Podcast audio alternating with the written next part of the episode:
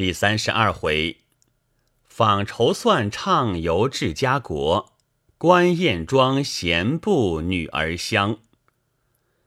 话说老者正同林之阳讲话，忽听那边有人问道：“请教主人，比肩民打孟子五字，可是不能以字行？”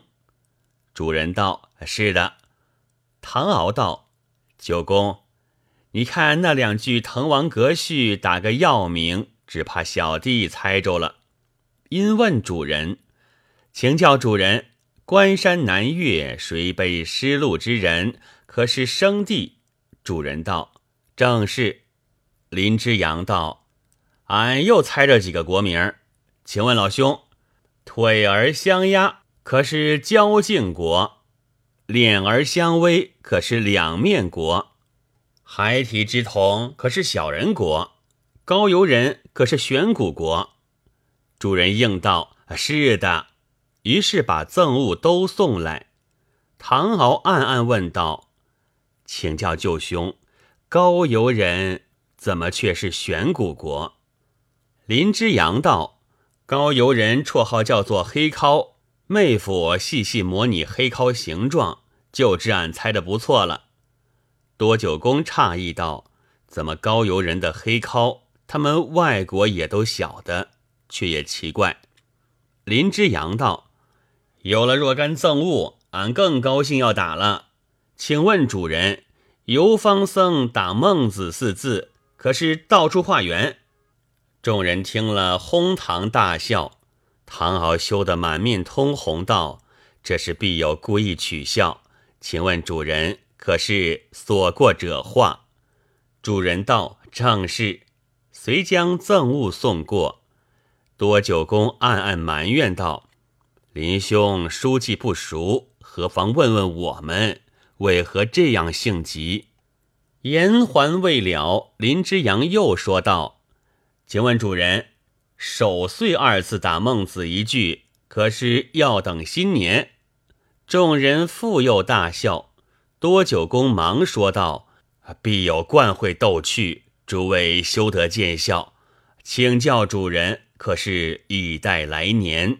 主人应道：“正是。”多九公向唐敖递个眼色，一起起身道：“多承主人厚赐，我们还要攒路，暂且失陪，只好以待来年。倘到贵邦，再来请教了。”主人送出门外，三人来到闹市。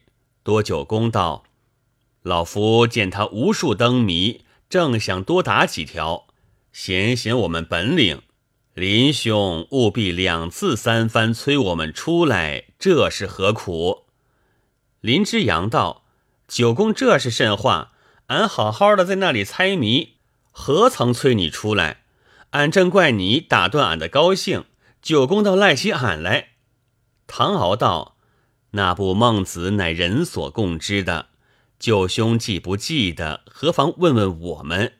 你只顾随口乱诌，他们听了都忍不住笑。小弟同九公在旁，如何站得住？岂非舅公催我们走吗？”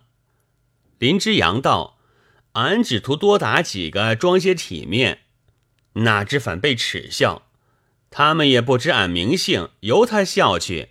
今日中秋佳节，幸亏早早回来。若只顾猜谜，还误俺们饮酒赏月嘞。唐敖道：“前在劳民国，九公曾说，劳民永寿，家至短年。既是短年，为何都是老翁呢？”多九公道：“堂兄只见他们须发皆白，哪知那些老翁。”才只三四十岁，他们胡须总是未出土先就白了。唐敖道：“这却为何？”多九公道：“此处最好天文卜筮、勾股算法，诸样奇巧，百般技艺，无一不精，并且彼此争强赌胜，用尽心机，苦思恶想，愈出愈奇，必要出人头地。”所以邻国俱以治家呼之，他们只顾终日构想，久而久之，心血耗尽，不到三十岁，鬓已如霜；到了四十岁，就如我们古稀之外，因此从无长寿之人。话虽如此，若同薄绿比较，此处又算高寿了。林之阳道：“他们见俺生得少壮，把俺称作小哥。”哪知俺还是他老兄嘞！唐敖道：“我们虽少猜几个灯谜，恰好天色尚早，还可尽兴畅游。”三人又到各处观看花灯，访问筹算。好在此地是金玉不尽，花灯彻夜不绝，足足游了一夜。及至回船，饮了几杯，天已发晓。林之阳道：“如今月还未赏，倒要赏日了。”水手收拾开船。芝兰因因病已好，即写一封家信，烦九公转托便船寄去。在船无事，唯有读书消遣，或同宛如做些诗赋，请唐敖指点。行了几日，到了女儿国。船只泊岸，多九公来约唐敖上去游玩。唐敖因闻得太宗命唐三藏西天取经，路过女儿国，几乎被国王留住，不得出来，所以不敢登岸。多九公笑道：“堂兄虑的故事，但这女儿国非那女儿国可比。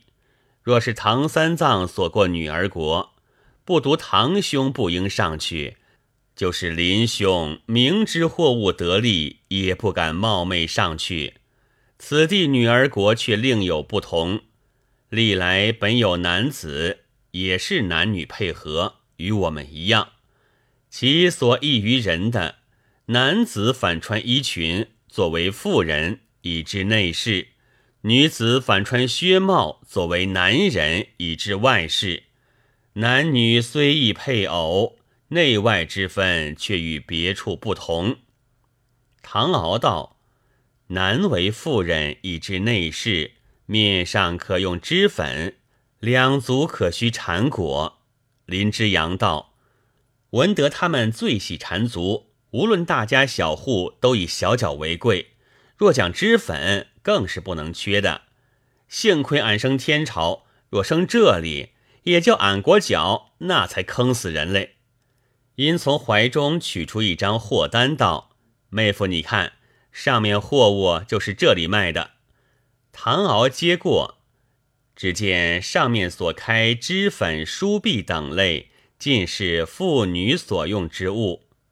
看罢，将单递还道：“当日我们岭南起身查点货物。”小弟见这物件带的过多，甚觉不解。今日才知，却是为此。单内即将货物开明，为何不将价钱写上？林之阳道：海外卖货怎肯预先开价？须看他缺了哪样，俺就哪样贵。临时见景生情，却是俺们漂洋讨巧处。唐敖道。此处虽有女儿国之名，并非纯是妇人，为何要买这些物件？多久公道：此地向来风俗，自国王以至庶民，诸事简朴，就只有个毛病，最喜打扮妇人。无论贫富，已经讲到妇人穿戴，莫不兴致勃勃，哪怕手头拮据，也要设法购求。林兄素知此处风气，特带这些货物来卖。这个货单拿到大户人家，不过三两日就可批完。林七对银发货，虽不能如常人国、小人国大获其利，看来也不止两三倍利息。唐敖道：“小弟当日见古人书上有‘女治外事，男治内事’一说。”以为必无其事，哪知今日竟得亲到其地。这样一厢，定要上去领略领略风景。九兄今日满面红光，必有非常喜事。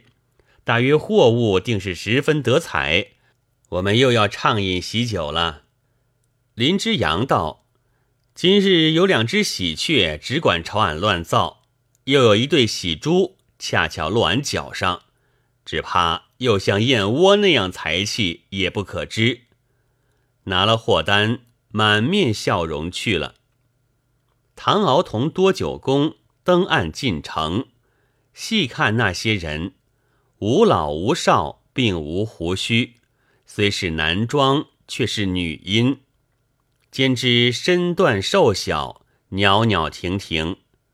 唐敖道：“九公，你看他们原是好好妇人，却要装作男人，可谓矫揉造作了。”多九公笑道：“堂兄，你是这等说，只怕他们看见我们，也说我们放着好好妇人不做，却矫揉造作，充作男人类。”唐敖点头道：“九公此话不错。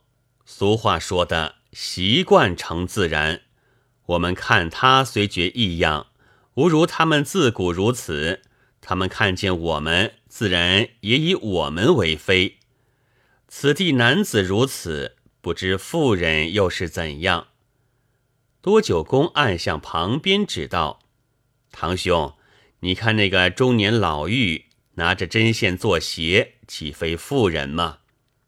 唐敖看时，那边有个小户人家，门内坐着一个中年妇女，一头青丝黑发，油擦的雪亮，真可滑倒苍蝇。头上梳一盘龙揪，鬓旁许多珠翠，真是耀花人眼睛。耳坠八宝金环。身穿玫瑰紫的长衫，下穿葱绿裙，裙下露着小小金莲，穿一双大红绣鞋，刚刚只得三寸，伸着一双玉手，食指尖尖在那里绣花，一双盈盈秀目，两道高高峨眉，面上许多脂粉，再朝嘴上一看，原来一部胡须是个络腮胡子。看罢，忍不住扑哧笑了一声。那妇人停了针线，望着唐敖喊道：“你这妇人敢是笑我吗？”这个声音老声老气，倒像破锣一般，把唐敖吓得拉着多九公朝前飞跑。那妇人还在那里大声说道：“你面上有须，明明是个妇人。”你却穿衣戴帽混充男人，你也不管男女混杂。你明虽偷看妇女，你其实要偷看男人。你这骚货，你去照照镜子，你把本来面目都忘了。你这蹄子也不怕羞。你今日幸亏遇见老娘，你若遇见别人，把你当作男人偷看妇女，只怕打个半死嘞。唐敖听了，见离妇人已远。因向九公道：“原来此处语音却还易懂。听他所言，果然竟把我们当作妇人，他才骂我蹄子。大约自有男子以来，未有如此奇骂。这可算得千古第一骂。我那舅兄上去，但愿他们把他当作男人才好。”多九公道：“此话怎讲？”唐敖道。舅兄本来生得面如覆粉，前在焰火国又将胡须烧去，更显少壮。他们要把他当作妇人，岂不担心吗？多久公道：此地国人向代邻邦，最是和睦。何况我们又从天朝来的，更要格外尊敬。堂兄只管放心。唐敖道。你看路旁挂着一道榜文，围着许多人在那里高声朗诵。我们何不前去看看？走近听时，原来是为河道拥塞之事。唐敖意欲挤进观看。多久公道：“此处河道与我们何干？堂兄看他怎么？莫非要替他挑河，想酬劳吗？唐敖道：“九公休得取笑，小弟素于河道丝毫不安，是因此榜偶然想起贵海地方每每写字都写本处俗字，即如大作就是我们所读稳字，不生就是中字，诸如此类，取义也还有些意思。”所以小弟要去看看，不知此处文字怎样？看在眼内，虽算不得学问，广广见识也是好的。分开众人进去看毕，出来道：上面文理倒也通顺，书法也好，就只有个不长，不知怎讲。多久公道，老夫记得。贵海等处都以此字读作矮字，想来必是高矮之意。唐敖道：“那他榜上讲的果是低暗高矮之话，大约必是矮字无疑。今日又识一字，却是女儿国长的学问，也不虚此一行了。”又朝前走，街上也有妇人在内。举止光景同别处一样，裙下都露小小金莲，行动时腰肢颤颤巍巍。一时走到人烟丛杂处，也是躲躲闪闪、遮遮掩掩，那种娇羞样子，令人看着也觉生怜。也有怀抱小儿的，也有领着小儿同行的。内中许多中年妇人，也有胡须多的，也有胡须少的，还有没须的。及至细看，那中年无须的，因为要充少妇，唯恐有须显老，所以拔得一毛不存。唐敖道：“九公，你看这些拔须妇人，面上须孔犹存，倒也好看。”但这人中下巴被他拔得一干二净，可谓寸草不留，未免失了本来面目，必须另起一个新奇名字才好。多久公道，老夫记得《论语》有句“虎豹之阔”，他这人中下巴都拔得光光，莫若就叫人阔吧？唐敖笑道。阔是皮去毛者也，这人阔二字倒也确切。多久公道，老夫才见几个有须妇人，那不胡须都似银针一般，他却用药染黑，面上微微还有墨痕。这人中下巴被他涂得失了本来面目，堂兄何不也起一个新奇名字呢？唐敖道。小弟记得魏夫人讲究书法，曾有墨珠之说。他们既是用墨涂的，莫若就叫墨珠吧。多久公笑道：“堂兄这个名字不读别致，而且很得墨字珠字之神。”二人说笑，又到各处游了多时。回到船上。林之阳尚未回来，用过晚饭，等到二鼓仍无消息，吕氏甚觉着慌。唐敖同多九公提着灯笼上岸找寻，走到城边，城门已闭，只得回船。次日又去寻访，仍无踪影。至第三日。又带几个水手分头寻找，也是枉然。一连找了数日，竟似石沉大海。吕氏同婉儿只哭得死去活来，唐多二人仍是日日找寻，各处探信。谁知那日林之阳带着货单走进城去，到了几个行店。恰好此地正在缺货，机至批货，因价钱过少，又将货单拿到大户人家。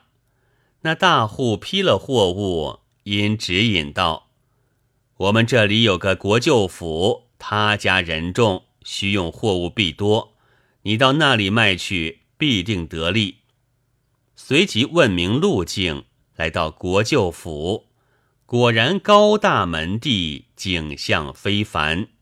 未知如何，下回分解。